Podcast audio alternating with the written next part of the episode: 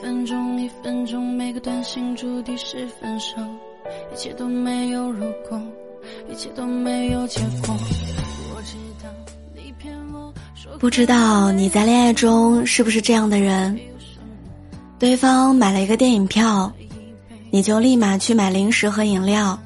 生怕他多花钱，对方雨天接你下班，你百般推辞，害怕他也被雨淋湿。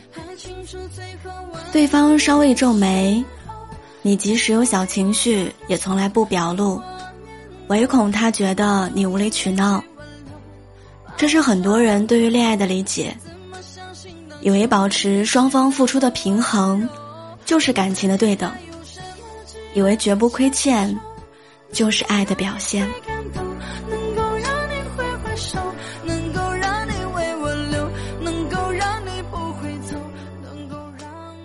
有时候谈恋爱真的要自私一点儿，因为真正的恋爱，从来都不是互不相欠，而是你亏我欠。我有一个朋友叫阿莹。每次聊起感情的时候，她都喜欢说：“我真是想不开，才会去谈恋爱。”她和男朋友在一起将近两年的时间，按理说基本上度过了热恋期，慢慢回到了平稳平淡的阶段。可是，她却因为这一段感情身心俱疲。男朋友稍微给她买了一点贵的东西，她就会问我们。哎呀，怎么办？我要回送他什么呢？可是这个月已经没有钱了，送完礼物，生活费都是个问题，生怕自己送的礼物不能和男朋友送的价值对等，生怕自己成为感情里那个不懂得回报的人。能够让你挥挥手，能够让你为我流，能够让你不回走，能够让你抱着我感情里的付出是需要双向的。但是双向并不意味着斤斤计较，过于小心翼翼的相处方式反而会给对方造成压力，给对方一种见外的感觉。你们是在相爱，你们是恋人，是有可能要一起走一辈子的人，不是外人，所以你大可以在他面前任性一点儿，自私一点儿，就去你喜欢的那家餐厅。就大大方方的要求他为你准备一份礼物，就心安理得的把自己托付给他，让他来安排一切，让你自己偶尔偷个懒，撒个娇，这才是爱情啊。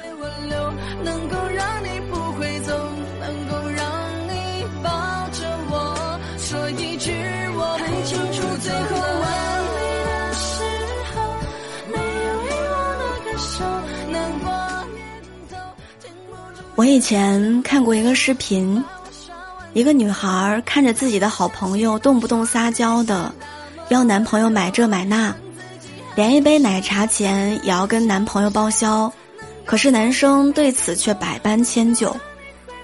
女孩感觉很奇怪，直到有一次，她听见好朋友和自己的爸爸打电话，好朋友说：“爸，给我点钱吧。”爸爸回答说。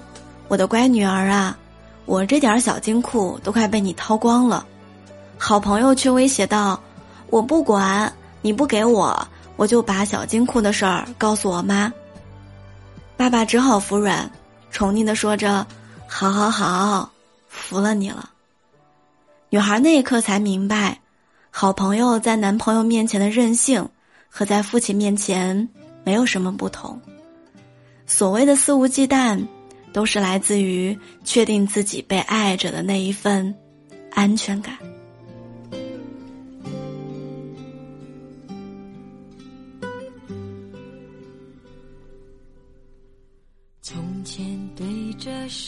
收音机学唱旧的歌，我问妈妈为什么伤心像快乐。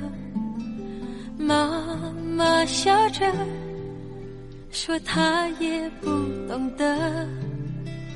我想出去走一走，哦，妈妈点。或许有人觉得视频里这个朋友一点都不懂事儿，可是生活让人无奈的地方就在于，他总是喜欢让更懂事儿的人去承担那些更糟糕的感受和后果。过于懂事儿这个词从来都不算褒奖，更像是一种惩罚，一种无可奈何的选择。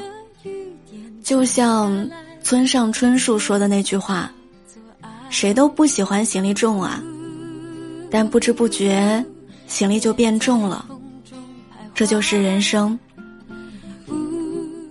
那些在恋爱当中的隐忍，就像一连串悲伤的省略号；那些不被察觉的懂事儿，慢慢就变成了没人懂的欲言又止，变成了藏起来的委屈，变成了人生里。”越来越重的行李。朋友为什么做梦也快乐？前几年，王菲的《匆匆那年》爆火的时候，我很喜欢里面那句歌词：“我们要互相亏欠，要不然凭何怀念？”好像所有的关系都是从亏欠开始的。上学的时候，为了靠近一个人，故意向对方借一本书。然后一直拖着不还，才有了放学请对方喝一杯饮料，顺便一起回家的理由。工作以后，喜欢一个人，总是想办法请对方帮一个忙，才有机会请他吃一顿饭，再绞尽脑汁的让一顿饭变成两顿、三顿饭。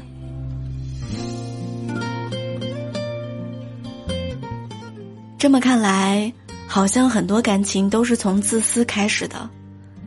我自私的把你的书据为己有，不过是为了掩饰想和你在一起回家的想法。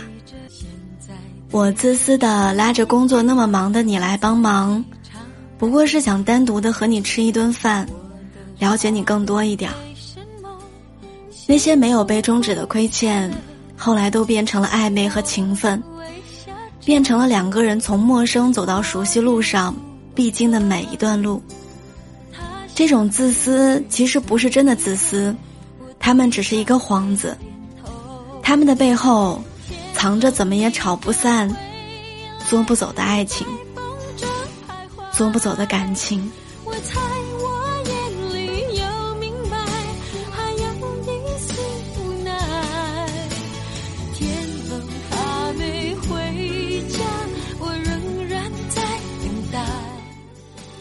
所以，就算很爱对方，也请偶尔自私一点儿，撒娇也好，胡闹也罢，哪怕你真的足够坚强，可以一个人穿行风雨，也要给身边的那个人留一个为你撑伞的理由。